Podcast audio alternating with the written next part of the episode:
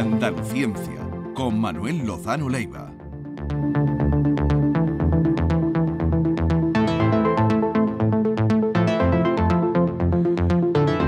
Manuel Lozano Leiva, buenos días. Hola, ¿qué tal? Buenos días. Esta mañana, cuando hacíamos la revista de prensa, em, no sé si has leído, has tenido tiempo, o, eh, El País. No, no he No. podido leer el país. eh, bueno, el roto, eh, que siempre Sí, dice sí, cosas sí. interesantes. El roto es un filósofo, casi. Y un magnífico dibujante Sí. también. Y hoy la- en la viñeta mm, hay una frase lapidaria, eh, en fin, y eh, recomendamos su viñeta con esta frase lapidaria. La técnica se convirtió en poder, la ciencia en religión y la información en control. Del No sé si primero y el tercero sí estoy de acuerdo. La que técnica se convirtió en poder, Sí, eso es posible. la ciencia en religión No. y la información en control. Me acordé de ti La cuando... Información en control, sí, pero la ciencia en religión es exactamente. La ciencia y religión son totalmente opuestas. Son Es líneas decir, paralelas. mm, Bueno, eh, son dos maneras de buscar una explicación que son completamente Antagónica. antagónicas o incluso por lo menos separadas, ¿no? No tienen nada que ver la fe con el experimento. Precisamente eh, muchas veces por, por el experimento científico eh, Se ha rebatido Pues tú- la, la creencia Sí, a sí, través sí. de la fe, ¿no? Sí, pero a lo mejor a lo que se refiere. y con el- graves consecuencias. Sí, a veces sí. A lo mejor a lo que se refiere el roto es que ahora mismo tenemos como una veneración por la ciencia. sí. Eso sí, ¿no? Sí, sí, eso. hay que tener en cuenta que lo que hace en esta viñeta es eh, dar un en una, fra- en una frase, pues dar elementos de reflexión muy profundos, ¿no? O sea que no lo ridiculizo ni muchísimo menos, pero que quizás el más controvertido es lo de la ciencia, y la en religión. religión. Pero si va en la línea que tú estás apuntando, sí. Hoy día la gente lo que más aprecia de todo es a, a los científicos y a la medicina, ¿no? Y es porque obviamente hay una incidencia muy clara desde el punto de vista social de, de un virus, ¿no? Sí. Y una pandemia. Entonces, eh, más que eh, convertirla en religión, lo que tienen es mucha fe, pero en el sentido positivo de que creen que la ciencia puede hacer un gran bien a la sociedad. Sí, sí. Pues esa eh, es un señor, es solamente una cabeza eh, y en el, ahí en la parte del cerebro tiene un, un delfín, se supone. Bueno, eh, es la frase la que tiene la fuerza. Sí. Hoy vamos a hablar de la ciencia ficción. Sí, la ciencia ficción Ciencia es, ficción. es un género literario, ¿eh? es un género que empezó siendo literario, que sus orígenes son muy oscuros, se puede remontar incluso a, a Grecia, pero en la, en la historia moderna hay muchos antecedentes. Para mí yo creo que el mejor antecedente de todo es Frankenstein, ¿m? el moderno Prometeo, porque esto lo hace Mary Shelley en un Sí. momento en que la electricidad no se le veía absolutamente ninguna aplicación, salvo el encogimiento de las ancas de rana y Sí. algunas cosas más que hacía Luigi Galvani en Italia, que al pasar órganos muertos, eh, pasarle la corriente se contraían ¿no? espasmódicamente. Y curiosamente se pensaba que la única aplicación que iba a poder tener la electricidad era la resucitación. Con lo cual Mary Shelley se quedó en esos momentos con eso y, y quizás pues lo extiende de una manera imaginativa al primer experimento de ese estilo con la electricidad, ¿no? Que Claro, nunca había hablando- pensado yo que, que Frankenstein era una novela de ciencia ficción, pero Sí. es verdad. Claro que es una Claro, porque sí. utiliza la ciencia, Claro. ¿no? Una- Pero estamos hablando de principios, ella nace a final del siglo XVIII Sí, y, y está, y muere a mediados del Sí. siglo XIX, o sea que estamos hablando eh, en el siglo XIX, principio del siglo XIX. Cuando siglo, ella... siglo- más bien 18, ¿no? Sí, ella lo, creo que lo escribe todavía en el 18. Julio Verne No. también fue un autor. De- Julio Verne también fue un autor de ciencia ficción. Sí, ¿no? pero esto ya es mucho más Eso, reconocido, ¿no? Pero, es más, con- ah, más cercano, pero claro, yo no pero, había por reparado ejemplo, en eso. el Dr. Shelley. Jekyll y Mr. Hyde, pues también es ciencia ficción, ¿no? Es tratar eh, de forma extrema la esquizofrenia, ¿no? Y, en fin, hay muchos, muchos antecedentes de esto, ¿no? Antes de que llegaran los, los platillos volantes, Claro, ¿no? Antes de Wells y después, de eso viene después, pero antes incluso Kepler se desplaza a la Luna por un procedimiento mágico y desde la Luna observa el sistema solar y era para defender el copernicanismo, pero diciendo que era un cuento y ese cuento se llama Somnium, el sueño, ¿no? Eh, porque además él tenía problemas porque su madre estaba acusada y condenada por bruja. Entonces eh, eh, tenía miedo a que lo acusaran también y él dedicó mucho esfuerzo a, a salvar a la madre. Y bueno, pues hace ciencia ficción también. ¿no? Y bueno, y la, la famosa película de Méliès. Bueno, sí, claro, Ya sí, eso, de la luna. Eh, bueno, pues a ver, eh, ¿qué importancia, los científicos, qué importancia le dais a la, a la ciencia ficción cuando se adelanta? Bueno, es un o- género literario y por lo tanto lo que sí ocurre últimamente es que eh, los se, la ciencia en la que se basan es cada vez más firme, ¿no? más, más seria. Eh, yo comentaba ayer con vosotros que una película que basa y que tiene un asesoramiento científico extraordinariamente potente es Interestelar. Vamos a escuchar. ¿Qué vas a hacer con él? Darle alguna tarea socialmente responsable. ¿No podemos soltarlo? Tiene que aprender a adaptarse, Morph. Poneos las mascarillas. Como todos nosotros. Este planeta es un tesoro. Pero lleva años diciéndonos que tenemos que abandonarlo. La generación de tu hija será la última que sobreviva en la Tierra. Eres el mejor piloto que hemos tenido. Sal ahí y salva al mundo. ¿Preparados para despediros de nuestro sistema solar?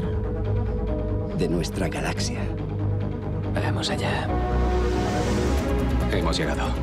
Queremos descender rápido, ¿no? Lo que queremos es llegar Interestelar, que era la, la verdad. película a partir de la que hoy que querías eh, hablarnos de este asunto. Sí, el asesoramiento de esta película es espectacular porque trata de dos conceptos muy complejos que es la relatividad general. ¿no? Yo tengo que ponerle un defecto a Interestelar, ¿no? De que es que es salvar el mundo por los americanos y la tecnología de la NASA y los Como americanos siempre. cada Sí, pero Así, resumidamente, para quien no lo haya visto, un El- grupo de científicos y exploradores encabezados por Cooper se embarcan en un viaje espacial para encontrar un lugar con las condiciones necesarias para reemplazar a la Tierra Sí. y comenzar allí una nueva vida. Exactamente, pero tienen un problema y es el de todos los viajes interestelares y es que la estrella más próxima está muy lejos, está a ocho años, a ocho años luz y cualquier otra explorar eso es muy difícil. Pero ¿qué es lo que ocurre? Que hace eh, la película un, un asesoramiento en, en la relatividad general, eh, la especial y la, y la general de Einstein. ¿no? Entonces lo hace muy bien, porque dice, voy a explicar un poquito esto, ¿no? porque el- en la relatividad especial, el espacio y el tiempo, todos Sí. sabemos lo que es lar- alto, largo y ancho, por una parte, y el tiempo, eso lo sabe todo el mundo. Eh, Einstein lo que hace es meterlo todo en un, con las mismas dimensiones y con las mismas características, las cuatro dimensiones. ¿eh? Sí. Pero el tiempo tiene una peculiaridad muy diferente a las otras, aunque él lo encaja todo. El tiempo todos sabemos, tú imaginaros que una película que eh, freí un huevo. Ujú. Tú fríes un huevo ¿eh? y ahora lo pones al revés la película. El huevo frito eh, se convierte en un huevo redondito. Tú sabes que eso va, va para, atrás en el tiempo Sí. y eso es imposible. Un huevo frito no se puede convertir en un huevo. O sea que el tiempo siempre va del presente al futuro. Ujú. Y en cambio las otras tres dimensiones tienen otras características. ¿no? Eh, ¿Qué es lo que ocurre con el tiempo? Que tiene una diferencia también con las otras y es que transcurre más o menos deprisa, y ahora vamos a ver qué significa eso, conforme la velocidad aumenta o se aproxima a la velocidad de la luz. Eso quiere decir que los segundos, cuando tú estás en una nave espacial, ya yendo a la película, cuando vas a una velocidad eh, muy grande, cercana a la velocidad de la luz, sus segundos, los segundos que marca su reloj, eh, son más lentos que los que se quedan en reposo. Y en la película al final, cuando vuelve este, pues encuentra a su hija que tiene 90 años. ¿no? Claro, su Me hija es una parece- anciana, su claro, hija es una Me anciana. parece que en un momento dice que por cada hora que transcurre por el- la que, él- Sí. que él está ahí pasan siete años para su hija, algo Ajá. así. ¿no? Eso es correcto científicamente. Pero hay otra cosa de la película que es fantástica, que es que no solo se mete con el tiempo, sino con el espacio. El espacio eh, resulta que se deforma cuando tiene una masa muy grande en él. Es como una cama elástica. Tú tienes una cama elástica y está planita, le metes una bola de jugar o bolos o un- una piedra grande y se deforma. Pues esto hace también el espacio. ¿Qué es lo que ocurre? Que llega un momento en que la deformación es muy grande. Fijaros que ahora lo que es un agujero negro que está relacionado con todo lo que estoy diciendo. ¿no? Para salir del campo gravitatorio, de la atracción de un cuerpo masivo como puede ser un planeta, por ejemplo la Tierra. Mm. Para escapar de la Tierra hace falta llevar 11,1 kilómetros por segundo. Como vayas a menos velocidad, te, Te vuelves caes. a caer. y si vas a más velocidad, te escapas, ¿no? Entonces, ¿qué pasa con un objeto que esa velocidad de escape sea mayor que la velocidad de la luz? Pues que de allí no escapa ni la luz. ¿Está claro? Se- Eso es lo que se llama un agujero negro, que si no sale ni la luz, se eh, supone que Esa se- parte eh, tienes que repetirme. Te has quedado, te has quedado atascado, Jesús, ahí. No, tú en el agujero negro me he quedado atascado. Profe, repítalo. Eh, que no eh, lo eh, me he quedado Para atascado. salir Para de- salir, sí, eso sí está claro. Hay que tener la velocidad Para- de 11 kilómetros, 11,1 Nos podemos segundo. imaginar que en lugar de 11,1 kilómetros sea 300.000 kilómetros por segundo, Sí, la la velocidad velocidad de de la escape.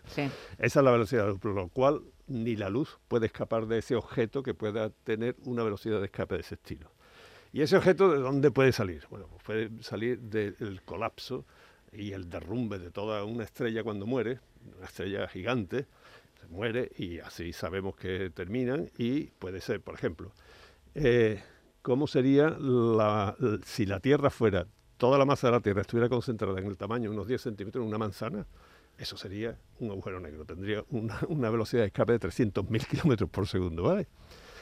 Entonces, claro, ¿qué es lo que ocurre? Que la deformación del espacio, la cama elástica, ¿no? La deformación del espacio de una masa tan extraordinariamente Pesada, concentrada, pesada. ¿no? muy concentrada además en el espacio, pues eso eh, puede deformarla extraordinariamente. ¿Qué es lo que pasa si se encuentra con otra deformación de ese estilo? Es un agujero negro, ¿no? Ajá. Con otra se Sí. podrían conectar y eso es lo que se llama un agujero de gusano. Un agujero de gusano. Y eso es lo que utiliza la película. Sí, sí, Entonces, sí. claro, Van viajando por agujeros de gusano, ¿no? claro. ¿Qué es lo que pasa? Hay una cosa que la película no dice, lo dice muy de pasada, pero y es eh, el problema de la fuerza de marea.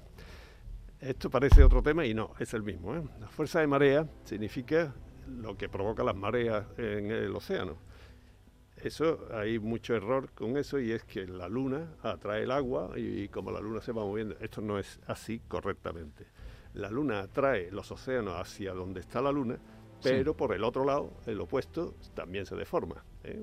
Porque si no, las mareas durarían 12 horas y duran 6, Sí. porque son 6 aquí y 6 horas de la otra, ¿no? ¿Qué es lo que ocurre? Que en un agujero negro esa atracción es tan poderosa que la diferencia en un astronauta o una nave espacial, no, pero un astronauta, entre la atracción de la cabeza y de la punta de los pies, esa pequeña diferencia te estiraría de tal manera. Ah, lo que le llaman espagueti, ¿no? Espaguetización. Es- Eso, espaguetización. cual, Claro, en la película no pueden hacer eso porque entonces Se se, quedan acaba sin la película. personaje. Todos hechos unos hilos infinitos y no pasa nada. Aunque en algún modo el asesor, que es un buen eh, astrofísico, eh, que Torp se llama, ¿no? Pues este eh, lo asesoró y lo que dice es que bordea el agujero de gusano, en fin, da un- una explicación bastante rápida. Y bueno, pues si la topología, digamos, la forma del espacio y del tiempo eh, es distinta, entonces ya sí que se puede pensar en ir a unas eh, estrellas y otras, a los planetas de unas estrellas y otras, ¿no? El viaje interestelar sería mucho más viable que el que pensamos ahora, propulsar una nave hasta mm, 20 años luz, ¿no? Eso hoy día es inviable. Inviable. Bueno, estábamos hablando de la influencia que tiene la ciencia en, la, en el género, Sí. en, en la novela, en, la, en el cine, eh, eh, pero también el género influye en la ciencia.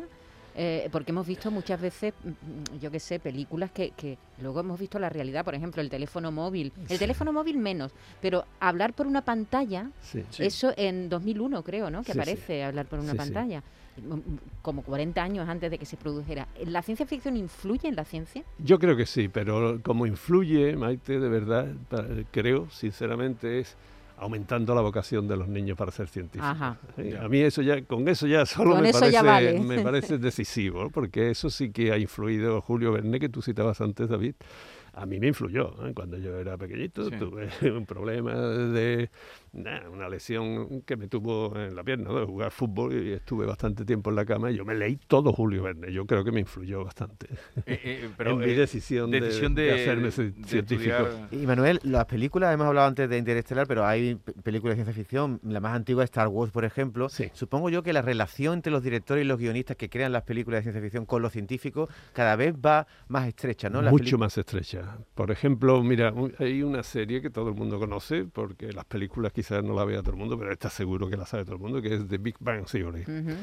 Este grupo eh, está tan bien asesorado. Bueno, a mí me pasó una cosa que es que al principio no las veía porque nada más que el título me parecía horrible, pero después me enganché de tal manera que en casa era un problema porque yo estaba mucho más pendiente de las pizarras de Sheldon Cooper que de los chistes que decía, ¿no? Y entonces después le preguntaba a mi mujer, Y, mujer, entonces, pero de- ¿y deja las de- de- pizarras eran, eran, estaban bien? toda correcta. Una vez le encontré, alguna vez le he encontrado algún pequeño fallo, pero seguramente fue el que, el que lo hizo. Pero el asesoramiento que tiene eh, Big Bang Theory por parte de físicos de Caltech, de California, del Instituto de California, es fantástico. Oye, ¿no? pero los científicos, tú no estás tan chalado como estaban estos.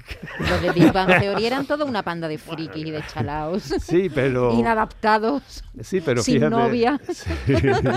o, con no- o con novia O con novia autoritaria. también, o o con novia. Sí, sí, pero es muy entrañable. A mí me Sí, gustaba sí, mucho la sí. serie. Ya al final, eh, por obligación impuesta por mi mujer, me dediqué a olvidar la coherencia científica de lo que decían y reírme con los chistes. La.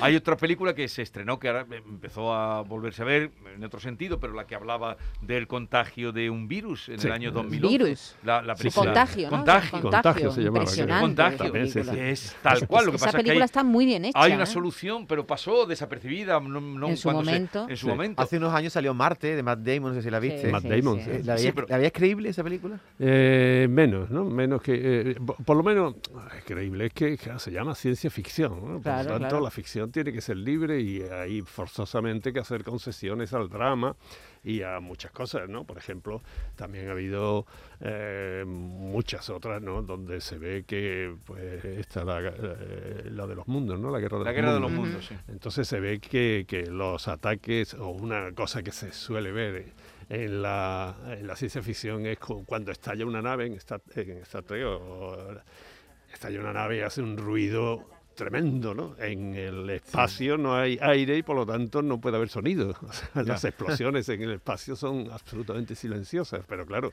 tú no le pones un estallido de una nave espacial, sonido al lado y el espectador pues se queda. y no hay quien se lo crea. Eh, y luego, lo de Marte sí que decían que lo que más, bueno, una de las cosas que a la gente le chocaba, eh, que eh, cultivaba patatas, eso era, Sí, eh, eso era posible. Sí, sí. Lo esto- de cultivar patatas. Sí. esto tengo un amigo, un compañero mío, que, que es muy forofo de esta serie porque ha comprobado todo lo que sale allí a ver si es A ver si se viable. puede. Y efectivamente, eh, criar patatas con los excrementos de uno mismo como abono y, y la respiración, los Sí. oxígenos, todo es posible. o sea, Ahora mismo aquí en Andalucía, eh, Andalucía, un, un grupo de, de una pequeña localidad, además de Granada, está participando en, en Green Moon, en llevar, eh, plantar en la luna, ¿no? Sí. Y desde aquí de Andalucía se está se está también participando en ese gran proyecto de simulan el- el- las características de la luna lo más que puedan para ver si pueden germinar eh, algodón, tomate, tal y está hay una empresa Aquí en andaluza Andalucía, yo- sí, trabajando sí, en ello. Lo sé, pero lo más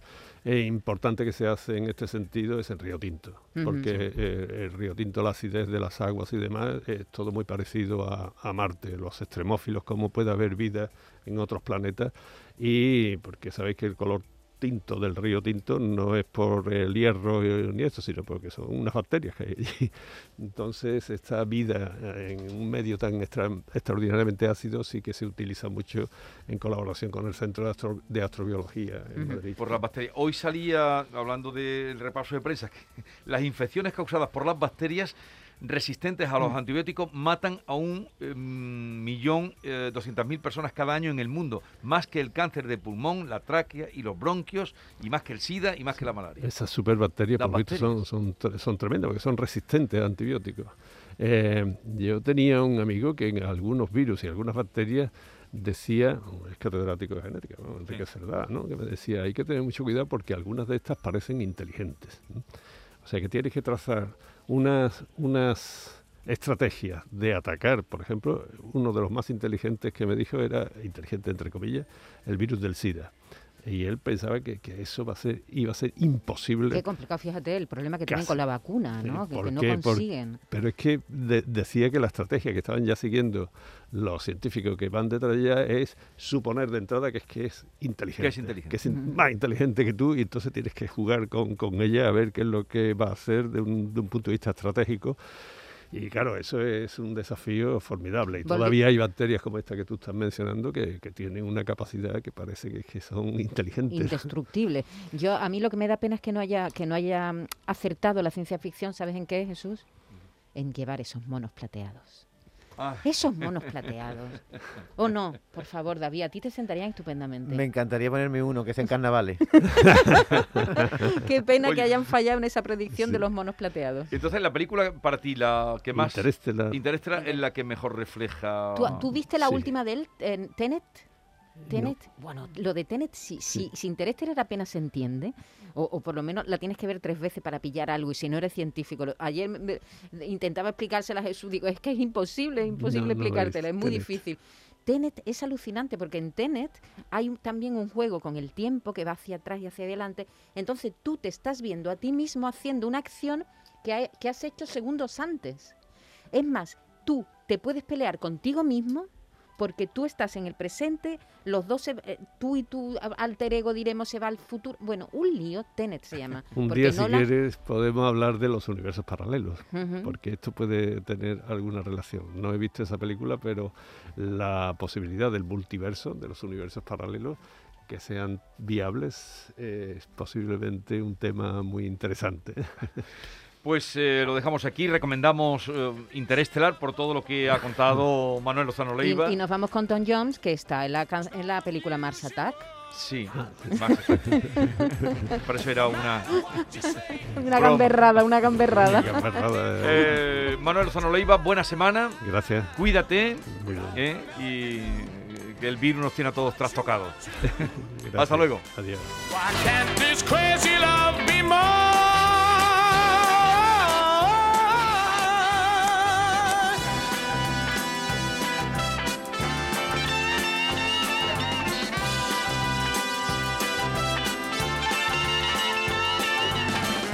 It's not unusual to be mad with anyone. It's not unusual to be sad with anyone. But if I ever find that you've changed at any time, it's not unusual to find out